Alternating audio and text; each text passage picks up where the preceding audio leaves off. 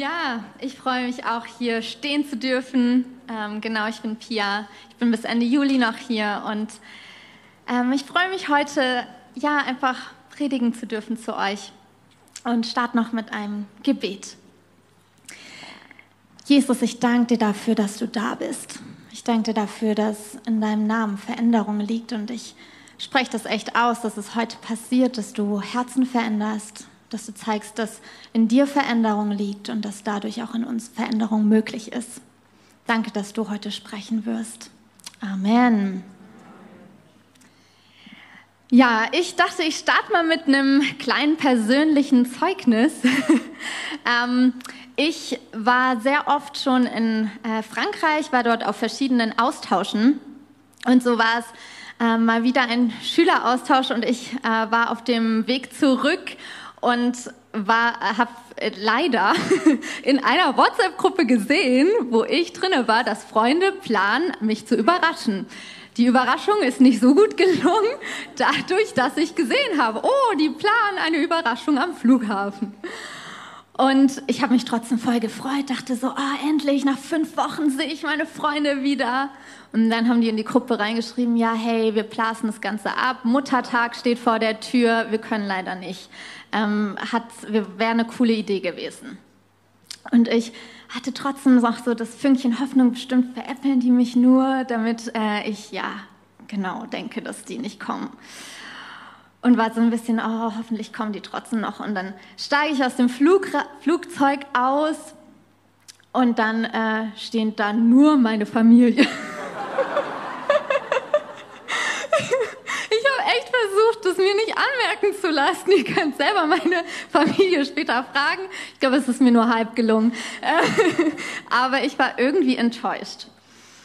Und ich weiß noch, ich ähm, komme so zu Hause an, mache so die Tür auf. Mein Papa drängt mich auch so, ja, jetzt geh doch mal rein.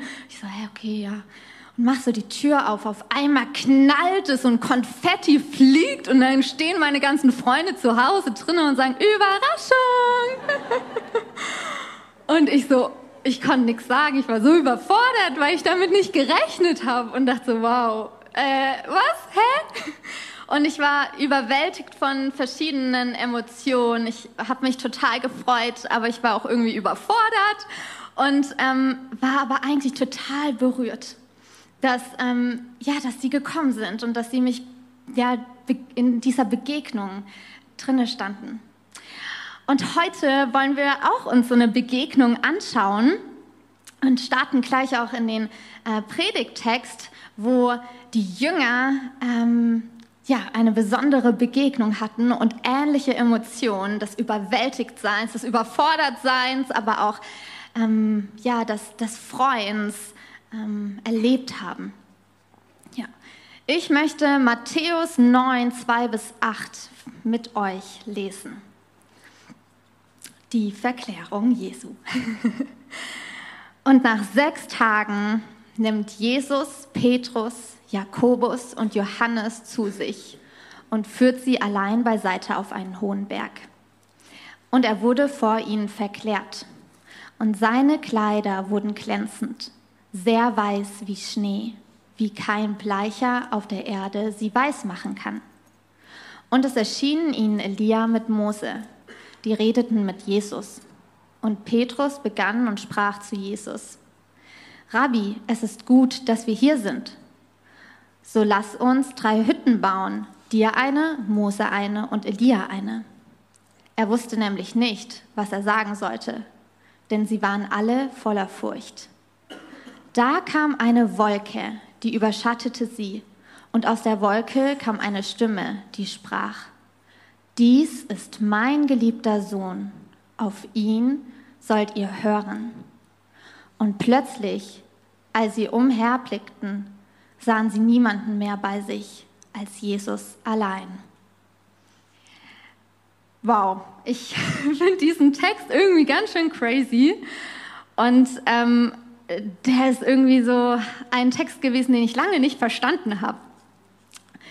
Und dann habe ich äh, eine Exegese drüber geschrieben und war total begeistert und dachte so, wow, krass, wie Jesus da beschrieben wird, wie hell und strahlend, wie weiß.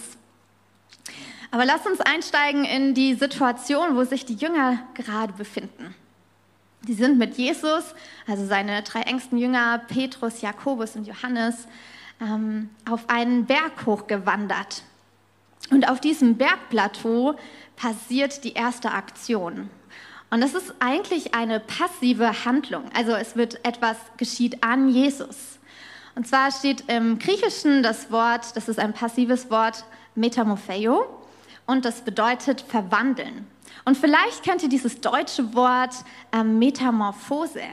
Also das ähm, genau hat eine, einen Zusammenhang. Vielleicht kennt ihr das, wenn ähm, aus, wie, wie, ein Schmetterling entsteht. Also es gibt die Raupe und dann ähm, kommt der Kokon und daraus entsteht dann der Schmetterling, der sich so aus diesem Kokon rausdrückt und nachher sich entfaltet. Und ich glaube, Jesus hatte auch eine Verwandlung. Vielleicht nicht zu einem Schmetterling, aber auch in, an seinem Körper war es sichtbar. Denn seine Kleidung, sein ganzer Leib, alles strahlte sehr hell. Richtig krass. Es war total überwältigend. Und manche Ausleger sagen, ja, sein leuchtender Leib ähm, ist sein unsterblicher Leib und sein Gewand sind, ist ein Gewand, was niemals veraltet. Und andere sagen, und das finde ich auch einen spannenden Gedanken, dieses Leuchten ist nicht nur äußerlich, sondern das kommt von innen heraus. Und ich finde, das macht insofern Sinn, dass Jesus auch selber von sich sagt, ich bin das Licht der Welt. Auf jeden Fall, so oder so, sei es, ich glaube, es ist am Ende eine Kombination aus beiden. Jesus strahlt mit einer Strahlkraft, die unfassbar krass ist. Und im Kontrast dazu steht ähm, Mose. Mose seht ihr auch in den Versen danach, der wird da kurz erwähnt. Ich gehe jetzt nicht so genau auf die, da, darauf ein, aber ich sage kurz was zu Mose. Und zwar hatte der auch eine Begegnung, eine Gottesbegegnung auf einem Berg. Genauso wie jetzt die Jünger auf dem Berg mit Jesus waren, hatte er auch eine Gottesbegegnung auf dem Berg Sinai, nicht auf dem Berg Tabor. Ähm, aber bei ihm leuchtete nur das Gesicht. Und das finde ich echt krass, weil das die Größe von Jesus zeigt. So bei Jesus strahlte der ganze Körper, der ganze Leib und bei Mose das Gesicht. Aber, und das finde ich auch spannend, können wir in den Parallelstellen lesen, dass bei Jesus auch das Gesicht strahlte. Das heißt, Körper und Gesicht war voller Herrlichkeit, voller Strahlkraft. Und ähm, da in Matthäus und in Lukas steht geschrieben, sein Angesicht leuchtete wie die Sonne und seine Kleider wurden weiß wie das Licht. Und ich weiß nicht, ob du schon mal in die Sonne geblickt hast oder ähm, wenn die Sonne heftig scheint und du auf eine weiße Wand schaust oder ein weißes Auto. Aber ich kenne es, dass man dann richtig, also das Auge bekommt es nicht verpackt man bekommt richtig schwarze oder weiße Pünktchen zu sehen. Und ich glaube, dass es bei Jesus so ähnlich war oder noch viel krasser, wenn er beschrieben wird, sein, sein Kleid oder er, sein Gesicht strahlte wie die Sonne. Das heißt, er war so heilig und so gerecht.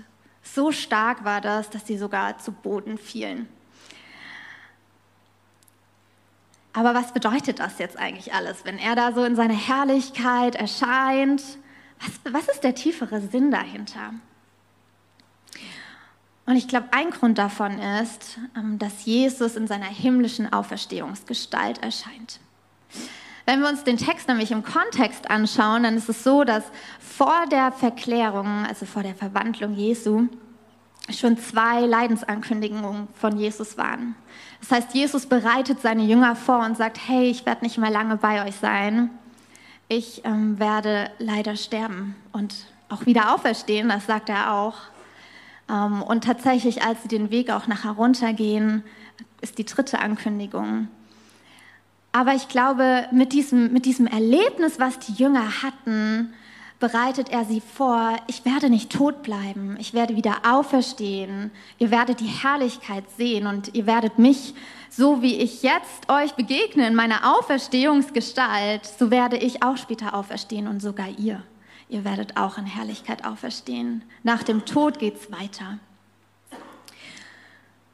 Und trotzdem möchte ich noch mal auf ein ja, Vokabular oder auf einen Satzteil von diesem hellstrahlend, ähm, genau, vom, von diesem Vers eingehen. Und zwar steht da drinne, dass Jesus so sehr glänzend war wie kein Bleicher oder Walker, Walker und Bleicher ist dasselbe Wort, es weiß machen kann.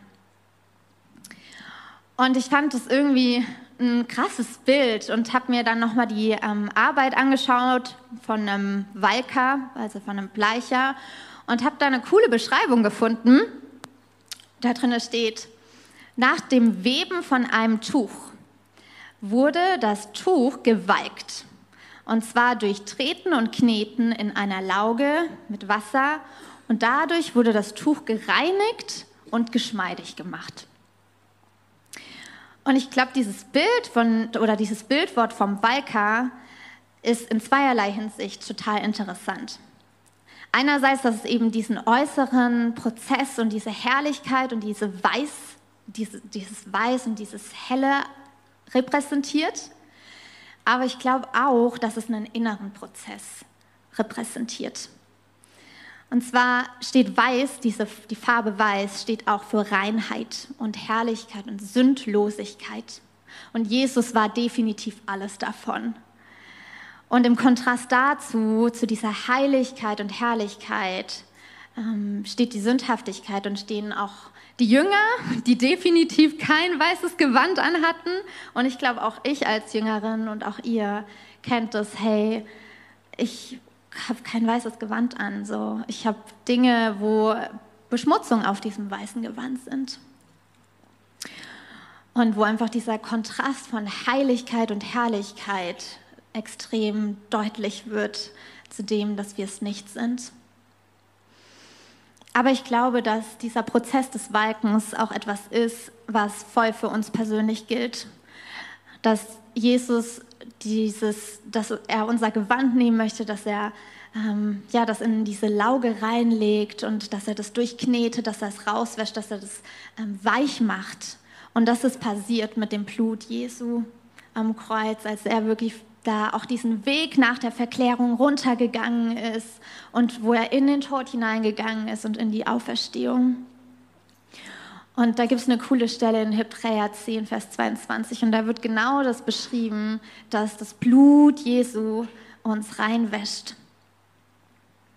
Aber jetzt haben wir uns ganz viel mit der Verwandlung Jesu beschäftigt. Ich bin ein Fan davon, auch zu gucken, hey, was hat das mit mir zu tun? So, wie kann ich verwandelt werden? Kann ich verwandelt werden? Manchmal denkt man so, oh, ich bin ein hoffnungsloser Fall, irgendwie geht das nicht. Aber hey, ich glaube, Verwandlung ist möglich. So. Und dazu wollte ich in Römer 12, Vers 2 eintauchen. Ähm, und da wird beschrieben, dass ähm, Verwandlung der Gedanken möglich ist.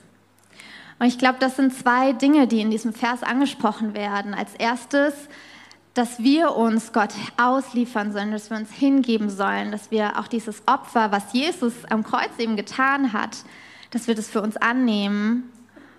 Und dann tut Jesus diese Gedankenerneuerung. Und was richtig cool ist, ist, dass dieses Wort Veränderung der Gedanken dass das dasselbe ist wie in der Verwandlung, nämlich Metamorpheia, Metamorphose. So Gott macht eine Verwandlung mit unseren Gedanken. Und das passiert in dem Hinblicken auf Jesus. Darin werden wir verwandelt. In dem Sein vor Jesus werden wir verwandelt. Dazu möchte ich ein Beispiel noch ähm, kurz illustrieren, was es, glaube ich, ganz praktisch werden lässt.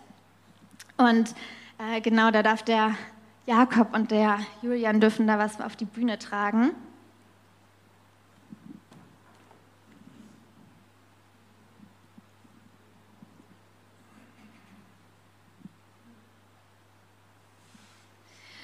Und ich glaube, das ist so, so dieser Mensch, der steht für dich und für mich, der steht für uns.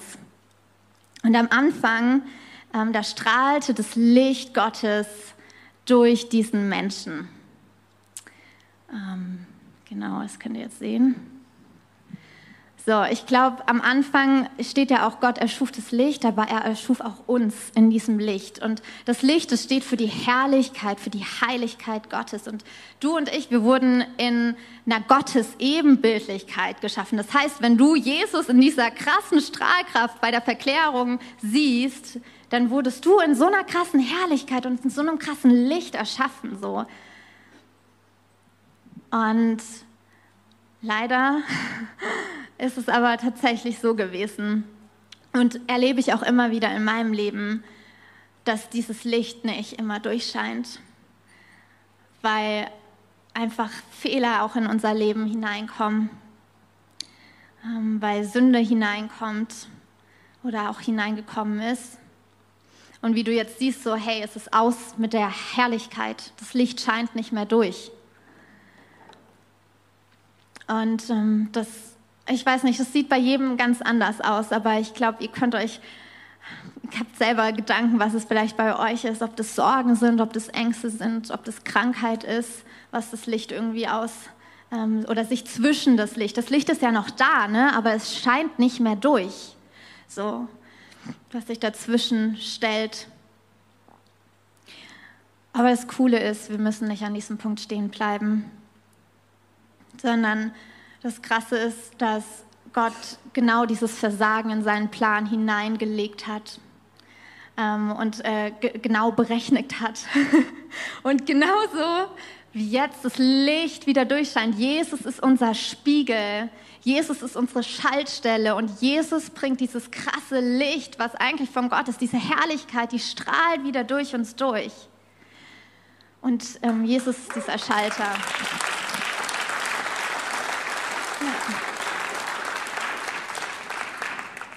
Ja, und ich möchte noch einen Vers dazu nennen, weil ich finde, dass der ganz perfekt auf diese Situation von der Herrlichkeit zur Verklärung und auch zu dem Licht Jesu, der selber oder Jesus, der Spiegel, der die Herrlichkeit Gottes widerspiegelt und repräsentiert und durch uns durchstrahlt, ähm, zusammenfasst.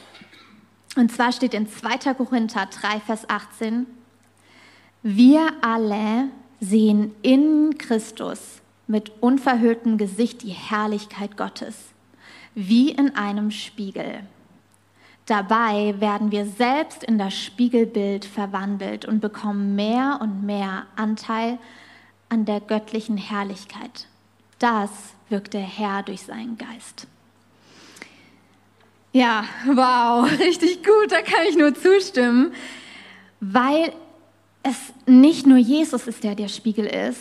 Macht dir bewusst, jeder einzelne von euch ist ein Spiegel der Herrlichkeit Gottes. Und das finde ich so krass. Du spiegelst die Herrlichkeit Gottes wieder. Das Licht Jesu, das strahlt aus dir heraus. Ja, abschließend möchte ich das alles nochmal kurz und knapp zusammenfassen. Ähm, ich glaube, dass Petrus, Jakobus und Johannes, dass die eben diese krasse Strahlkraft sehen durften und die Herrlichkeit Jesu in seiner Verwandlung, in dem wie er nach dem Tod ähm, auferstehen wird. Und das Coole ist aber, wir wir werden so involviert damit und Gott möchte diese selbe krasse Verwandlungskraft auch an uns vollbringen. Und das Gute ist, dass wir nicht in den Aktionismus verfallen müssen und denken, boah, ich, ich muss die Veränderung hervorbringen, auf Druck und Zwang, ich muss es schaffen, so. Auch wenn ich immer wieder scheitere, aber so Jesus ist es, der es vor, hervorbringt. Und selbst wenn wir die Verklärung anschauen, ne, Gott, es war nicht Jesus, der das gemacht hat. Gott, der Vater, hat den, hat den Sohn verklärt, hat den Sohn verändert. Und genauso dürft ihr euch sicher sein, ist der Heilige Geist der, der in euch die Veränderung hervorbringt. Und ähm, ich glaube, das passiert auch durch das, was Jesus in den Versen danach sagt, das ist mein geliebter Sohn. Dadurch ist die Veränderung möglich, durch diese Identitätszusprache. So Jesus, also Gott der Vater erklärt an Jesus, was da passiert ist. Er erklärt, was diese Verwandlung ist, diese krasse Strahlkraft und sagt, hey, diese Verwandlung hat mit der Identität zu tun. Du bist Kind Gottes. Und genauso wie Jesus als Sohn Gottes zugesprochen bekommen hat, so diese Sohnschaft, diese Kindschaft, hast auch du Kindschaft zugesprochen bekommen. Und dadurch, durch diese Identität als Kind Gottes, ist Veränderung möglich. Ja, bevor der Eckbert jetzt gleich übernehmen wird und noch weitere Gedanken teilen wird, möchte ich euch noch herausfordern ähm, mit einer Challenge. Wenn du das nächste Mal in so einen Spiegel schaust, wenn du dich anschaust, dann mache ich dir Mut, werde dir neu bewusst, Jesus ist der Spiegel der Herrlichkeit, aber auch du und du strahlst die Herrlichkeit Jesu wieder. Genau.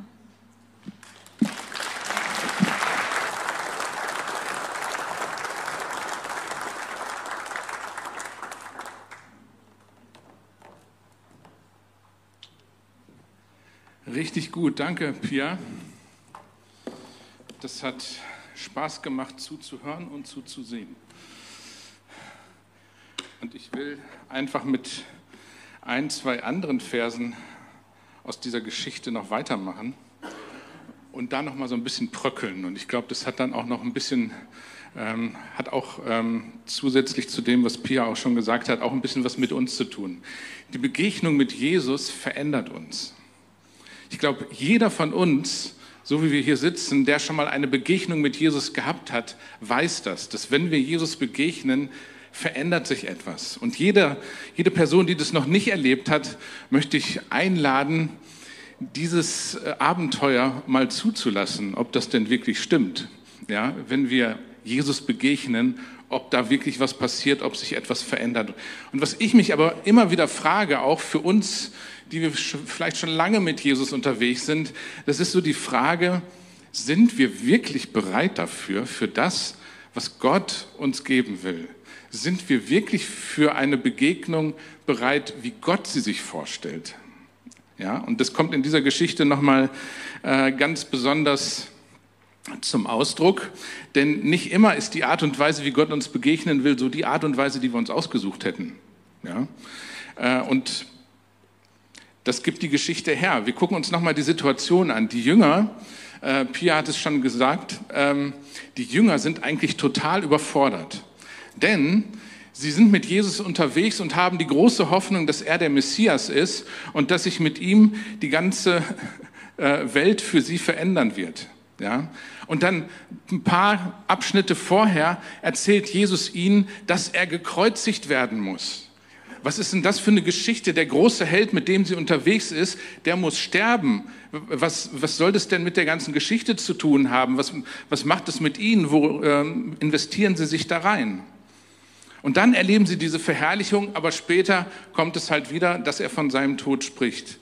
Jesus sprengt an dieser Stelle im Umfeld dieser Verklärungsgeschichte die messianischen Erwartungen, die damals die Juden hatten und auch die Jünger hatten und die echt alles reingesetzt haben, um diese Veränderung, ähm, diese, ja, die Wiederherstellung Israels auch wirklich zu erleben.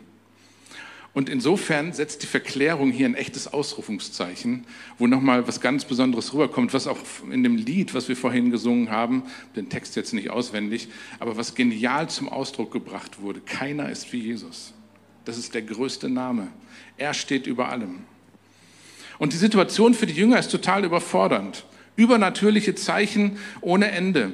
Da ist ein, auf einmal sehen sie Jesus völlig verwandelt, verklärt in seinem Auferstehungsleib mit einem himmlischen Licht dabei, was ähm, einfach erschlagend ist für die Jünger.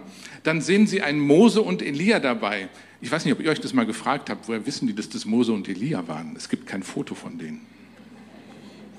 Ähm, ich glaube, das ist einfach Teil der Offenbarung, dass sie es wussten. Und was jetzt in diesem Abschnitt im Markus-Evangelium nicht steht, aber in Lukas, Mose und Elia unterhalten sich mit Jesus. Und zwar über das, was in Jerusalem passieren soll. Seine Kreuzigung und seine Auferstehung. Mose und Elia unterhalten sich mit Jesus darüber. Kann man in Lukas 9, Vers 31 nachlesen. Und da ist die Frage, wie viel können die Jünger wirklich ertragen? Und dann kommt noch die Stimme Gottes, auf die ich gleich kurz eingehen werde. Auch das ist noch, es ertönt eine Stimme aus der unsichtbaren Welt und äh, spricht in die Situation rein. Das ist völlig überfordert, also mich würde das überfordern. Ja, ich weiß nicht, wie es dir geht. Äh, manche würden den Arzt holen. Ähm, unterschiedlichste Reaktionen sind da denkbar. Und die Reaktion von Petrus für Aische und mich ist die sprichwörtlich geworden. Wir haben da immer so unsere Witze damit, mit dem guten Petrus, ähm, weil wir uns auch damit identifizieren können. Markus 9, Vers 5 bis 6. Petrus begann und sprach zu Jesus, Rabbi, es ist gut, dass wir hier sind. So lass uns drei Hütten bauen, dir eine, Mose eine und Elia eine. Er wusste nämlich nicht, was er sagen sollte, denn sie waren voller Furcht. Ganz interessant, oder? Also ich kann mich so gut in den Petrus reinversetzen. Also Petrus, derjenige, der für jeden Topf einen Deckel hatte, der auf alles irgendwie eine Antwort hatte, ob sie nun hinterher Realität wurde oder nicht. Aber dieser Petrus ist völlig überfordert und Johannes und Jakobus auch. Sie waren voller Furcht und sie wussten nicht, was sie sagen sollten. Und deswegen greift Petrus auf etwas zurück, was ihm so reflexartig irgendwie einfiel, um irgendwie auf die Situation zu reagieren. Klammer auf, musste er überhaupt reagieren? Ja, war das notwendig? Ähm, was er hier macht, ist, er will drei Hütten bauen, so als Vorschlag. Ne? Ähm, psychologisch betrachtet könnte das eine reine Übersprungshandlung sein. So, ich muss jetzt irgendwie reagieren, weiß nicht wie, also haue ich irgendwas raus. Ja? Ähm, das ist das eine. Das zweite ist, was auch sein könnte, ähm, sie greifen auf etwas zurück, was sie aus ihrer äh, jüdischen Kultur kannten, nämlich das Laubhüttenfest, wo auch an Gottes Herrlichkeit gedacht wurde, Auszug aus Ägypten und so weiter, wo Hütten gebaut wurden, was auch einen messianischen Charakter hatte in, der damaligen, in dem damaligen Glaub Glaubensverständnis. Auch das wäre möglich.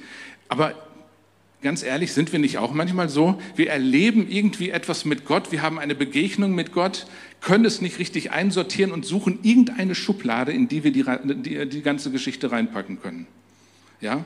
Ich weiß nicht, ob ihr das für euch so nehmen könnt. Ich kenne das von mir. Und der dritte Aspekt, der da so schön zum Ausdruck kommt, der hat ein bisschen was mit dem zu tun, worüber Marco letzte Woche auch gesprochen hat. Ähm, es ist auch so ein Ausdruck davon, dass wir Menschen dazu neigen, das Schöne zu konservieren. Ja, lasst das bloß nicht vorbeigehen, was hier jetzt gerade abgeht, weil das so richtig schön, so richtig herrlich, so unfassbar ist, äh, auch wenn wir gerade Angst haben und nicht wissen, wie wir damit umgehen sollen, aber lass es uns konservieren.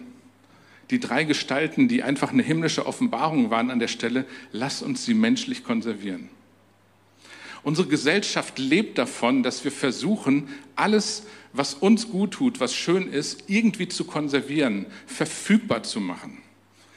Die ganze Technik, die in den letzten Jahrzehnten entwickelt wurde, ähm, dient an vielen Stellen dazu, uns Dinge, Erfahrungen so schnell wie möglich verfügbar zu machen. Ja, und ich nehme ja selber daran teil. Ich habe da meinen Musikaccount, wo ich dann schnell mit Klick und so sofort die Musik auf den Ohren habe, die ich gerne hören will. Ja, ich brauche nicht erst zum Plattenladen wie damals mit 14 zu laufen, um mir die beste oder die neueste Platte von meiner Lieblingsband zu kaufen und den Geruch dieses, dieses Umschlages auch zu genießen. Kennt ihr das? Man kauft sich eine Platte, also die Jüngeren wissen das nicht mehr, die Älteren vielleicht, und man hat noch den Geruch äh, in, den, in, den, in der Nase. Ich weiß, dass bei meiner ersten Platte, die ich mir gekauft habe, ich sage euch nicht, welche das war, ähm, die hatte so einen ganz speziellen Geruch, den habe ich bis heute in der Nase, habe ich nicht vergessen. Ist lange her, 40 Jahre. Und wir neigen dazu, das alles irgendwie schnell verfügbar zu machen. Und Petrus hatte nun wirklich kein Handy oder sonst irgendwas, aber er hatte die Idee, wir könnten eine Hütte bauen, um diese Herrlichkeit Gottes hier zu konservieren. Er war überfordert und die Frage ist, wie gehen wir damit um, wenn wir Gottes Gegenwart erleben, wenn wir eine Begegnung mit ihm haben? Sind wir einfach bereit, uns auf diese Begegnung einzulassen, ohne den Fotoapparat rauszuholen und sofort ein Foto zu machen? Können wir einfach der Gegenwart Gottes begegnen und es zulassen, dass das etwas mit uns macht? Ich stelle die Frage mir selber auch. Ja.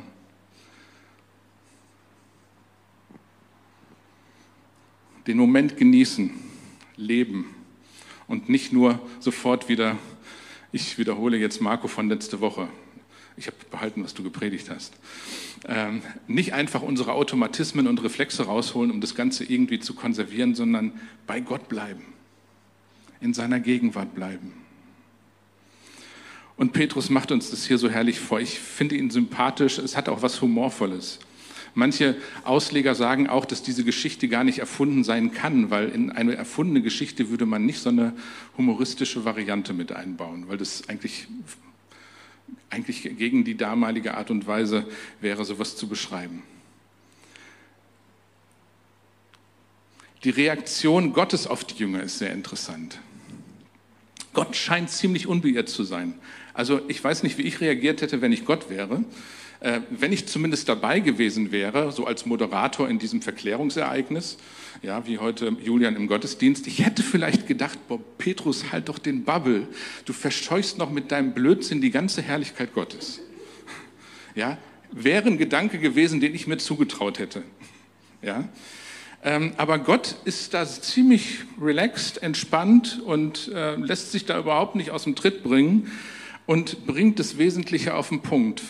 Markus 9, Vers 7. Er sagt nämlich, da kam eine Wolke, die überschattete sie und aus der Wolke kam eine Stimme, die sprach, dies ist mein geliebter Sohn, auf ihn sollt ihr hören.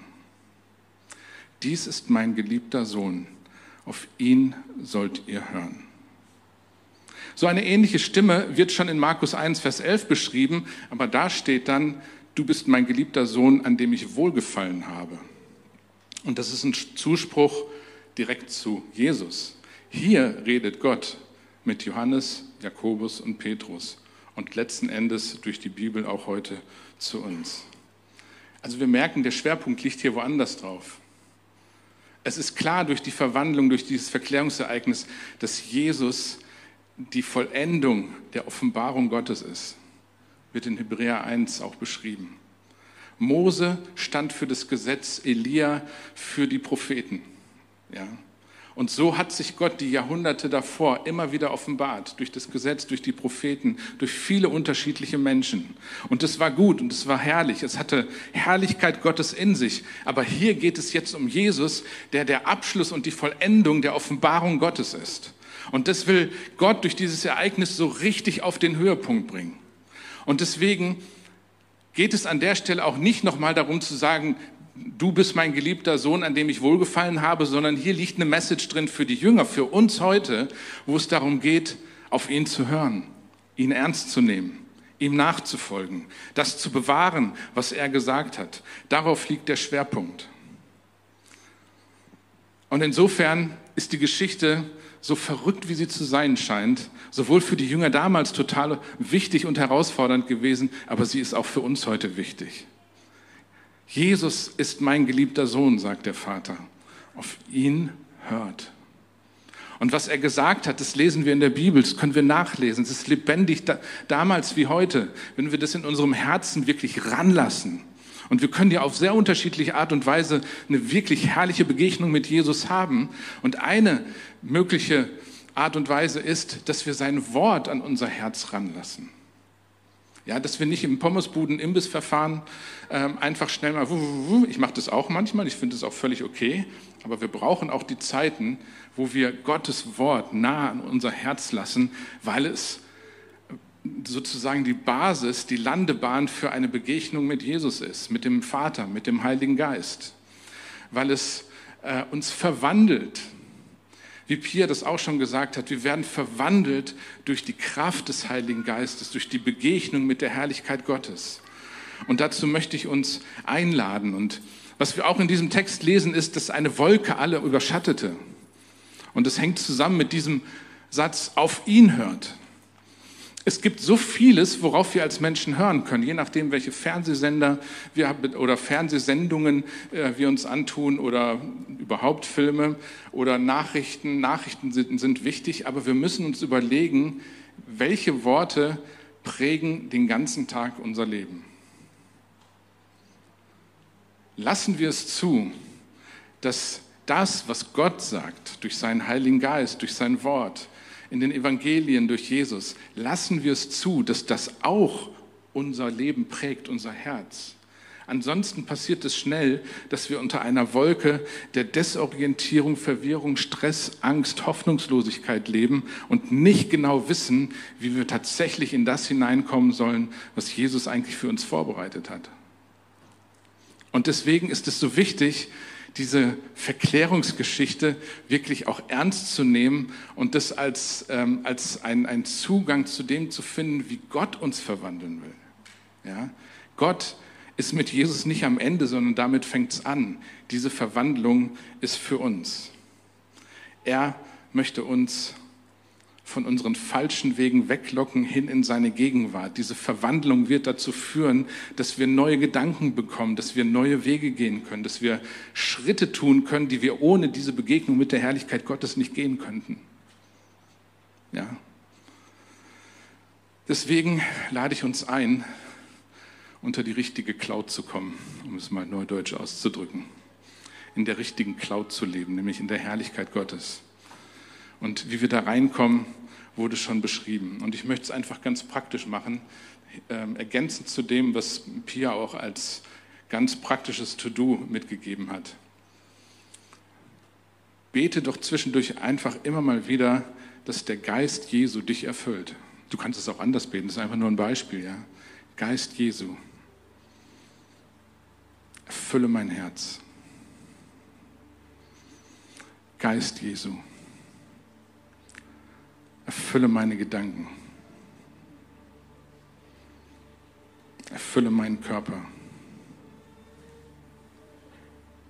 Und ihr könnt es nach eurem Gutdünken ergänzen, ja, was für euch da wichtig ist. Dass wir das persönlich für uns immer mal wieder in unserem Alltag beten und dafür braucht es keine halbe Stunde stille Zeit, wie wir das manchmal christlich so schön ausdrücken, sondern das kannst du machen, wo du willst dich einfach zwischendurch an Gott erinnern und seine Gegenwart einladen. Und dann stelle ich mir die Frage, was wäre denn, wenn wir das alle machen? Mehr und mehr aus dieser Herrlichkeit heraus leben, aus der Begegnung mit der Herrlichkeit Gottes. Was würde das uns aus, äh, als, als, äh, was würde das aus uns als Kirche machen? Ja, was würde sich da verändern? Weil diese Begegnung mit der Herrlichkeit Gottes, mit Jesus, dem Sohn Gottes, das macht was mit uns. Das wird uns verwandeln, Schritt für Schritt. Und ich glaube, dass noch viel mehr an Gottes Liebe in uns als Christen, in uns als Kirche sichtbar werden wird.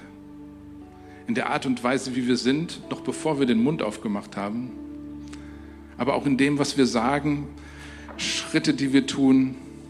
Es wird uns in mehr Freiheit hineinführen nicht in so eine selbstsüchtige Freiheit, sondern in eine Freiheit, die Gottes Charakter trägt. Es wird uns dahin führen, dass wir mehr von seiner Kraft in unserem Leben erleben. Nicht nur für uns, sondern auch für andere. Und letzten Endes wird es dieses Ergebnis zutage fördern, dass wir als Gemeinschaft eine Botschaft für die Welt um uns sind. Einfach in dem, wie wir unterwegs sind.